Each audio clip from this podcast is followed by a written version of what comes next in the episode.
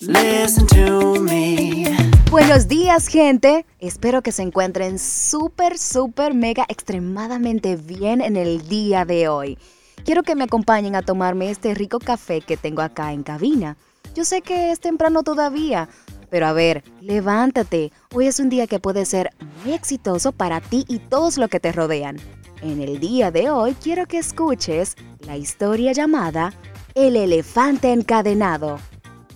Cuando yo era chico me encantaban los circos y lo que más me gustaba de los circos eran los animales. También a mí como a otros, después me enteré que me llamaba la atención el elefante. Durante la función, la enorme bestia hacía despliegue de su tamaño, peso y fuerza descomunal.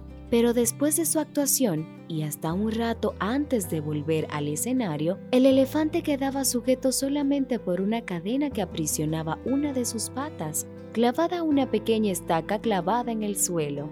Sin embargo, la estaca era solo un minúsculo pedazo de madera, apenas enterrado unos centímetros en la tierra y aunque la cadena era gruesa y poderosa, me parecía obvio que ese animal capaz de arrancar un árbol de cuajo con su propia fuerza podría con facilidad arrancar la estaca y huir.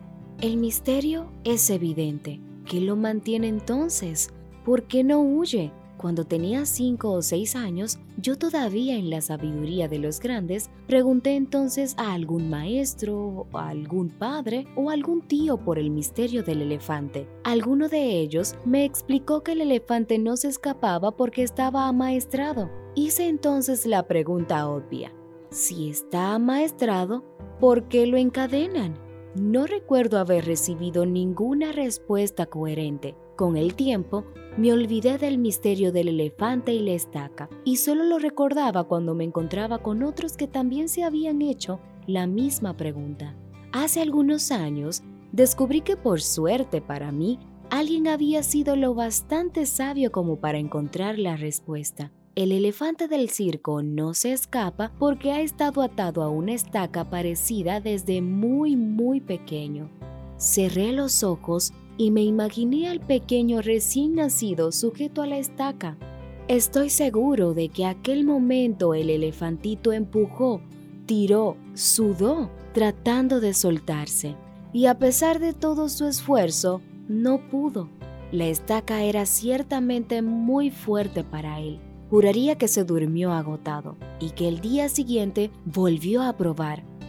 Y también al otro y al que le seguía hasta que un día, un terrible día para su historia, el animal aceptó su impotencia y se resignó a su destino. Este elefante enorme y poderoso que vemos en el circo no se escapa porque cree que no puede.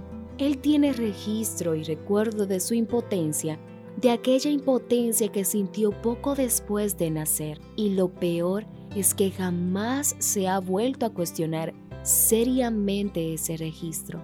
Jamás, jamás intentó poner a prueba su fuerza otra vez. Moraleja. A veces decimos que intentaremos hacer algo nuevo o que viviremos nuestros sueños, pero ante el menor obstáculo nos damos por vencidos. Y si seguimos intentando y nos topamos con una serie constante de fracasos, se nos acaba la ilusión y dejamos de tratar sin saber si podríamos estar a un paso de lograrlo. Así es, estamos a un paso de que hoy sea un grandioso día para ti. Por eso es bueno que me sigas escuchando, porque a continuación vamos a detallar, vamos a reflexionar sobre esta interesante historia que se pueden partir diferentes puntos de vistas.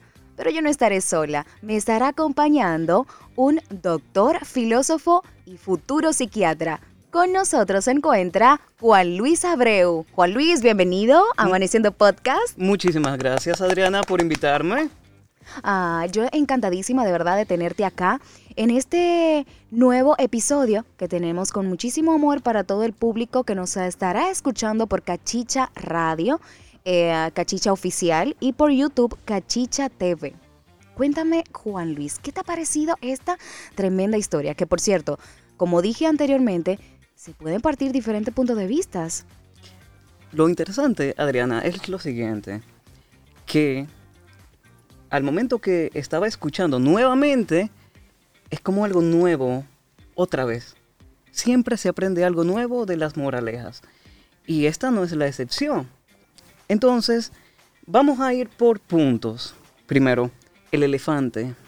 ¿Qué representa el elefante? Es, digamos, un animal imponente de África y Asia. Y que está en un circo. O sea, son, digamos, arquetipos, imágenes, proyecciones que nos van dando una construcción de lo que es la realidad. Entonces, ¿qué representa la estaca? Y ese adoctrinamiento. O sea, son preguntas... Yo te voy a estar interrumpiendo si tú no te... Perfectamente, no te preocupes. Yo voy a- porque yo voy a aprender contigo y todo el que nos está escuchando también. Escúchame, pero yo voy a aprender contigo también. Oye, entonces, Juan, el elefante sería como el ser humano, entonces también. Efectivamente. Y más que eso, es la naturaleza. O sea, porque ¿dónde debería de estar un elefante? ¿Dónde debería de estar? En su un hábitat. Exactamente. ¿Y dónde está? Eh, ay, en un circo. En un circo. Entonces, es una representación a la Ah. realidad. Está encarcelado. es un tipo de cárcel. Y otro aspecto muy importante es el adoctrinamiento. ¿No será que hay una relación con nosotros? Mira, eso es profundo. Oye, va- vamos a fundir feo aquí, pero... eso es profundo. Sí, sí, sí. El ser humano está adoctrinado totalmente. Por eso también le- las, re- las reglas, muchísimas reglas. Eso también tiene que ver con el, con el tipo de, de moral de cada país. Porque tú sabes que, bueno, yo lo estoy ligando quizá con otra cosa, pero el adoctrinamiento también tiene que ver con, con las culturas de cada país, ¿no? Efectivamente, pero más profundo que eso, el adoctrinamiento es algo que se va gestando de forma cultural. Y si nos vamos a la parte de la historia del e- el elefante, lo adoctrinaron desde pequeño. Sí. Y esas costumbres impuestas, digamos, estaba limitado y fue creciendo con eso.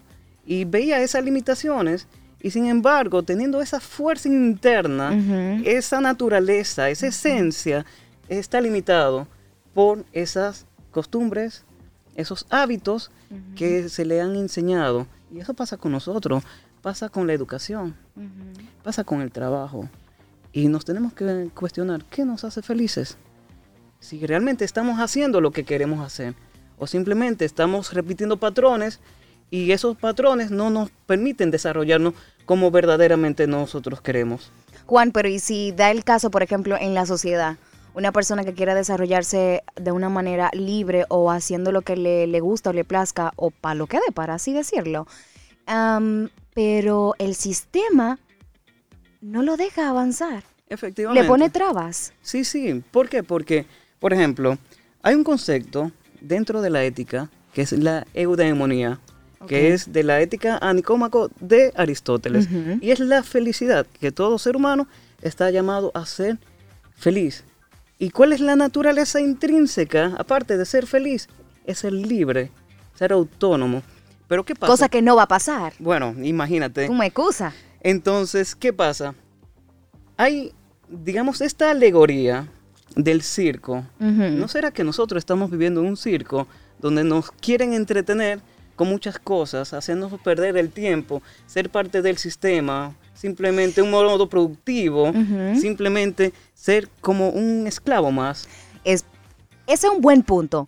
Pero tú sabes que también, claro, tú lo vas a terminar, pero para verlo también desde otro punto de vista, nos, puede ser que, que yo, por ejemplo, esté viviendo mi propio circo en mi casa, en mi trabajo, en la universidad.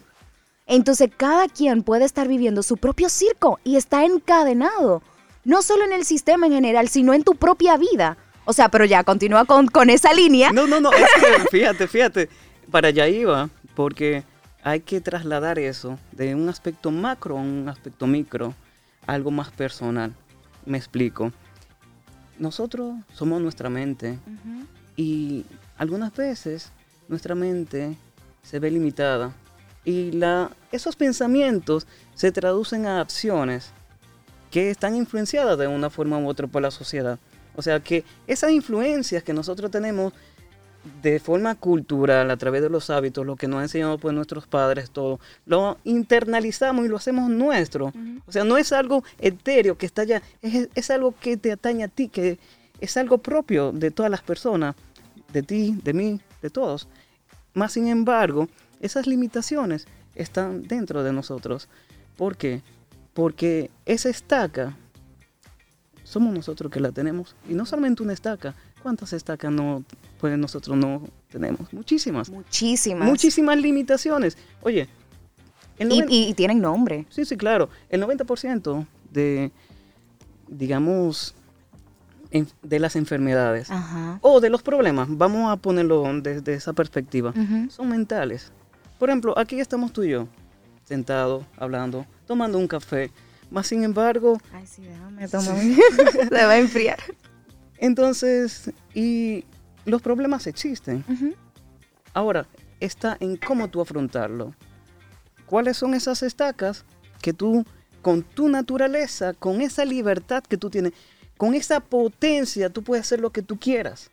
Y Pero que- Juan, ¿cómo yo descubro? ¿Cómo yo descubro que ese problema que yo tengo, bueno, que es problema porque la otra persona se da cuenta, pero para mí no es un problema porque yo no lo veo así? Un ejemplo.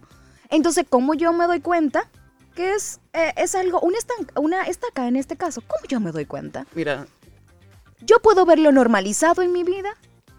No. repetiste Y lo refuto palabra. también a la otra persona. No, porque eso es muy normal y esto y lo otro. Mira, repetiste una frase Ujú. tres veces, creo, no sé. ¿Cuál? Darte cuenta. Esa es la clave. Darte cuenta. Exactamente. ¿Por qué? Porque muchas veces ese darse cuenta, eh, no, pues no lo hacemos. O sea, esos problemas, esa estaca está ahí porque con nuestra naturaleza, que nosotros somos representación del elefante o viceversa, el elefante es representación de nosotros, oye, es una cosita.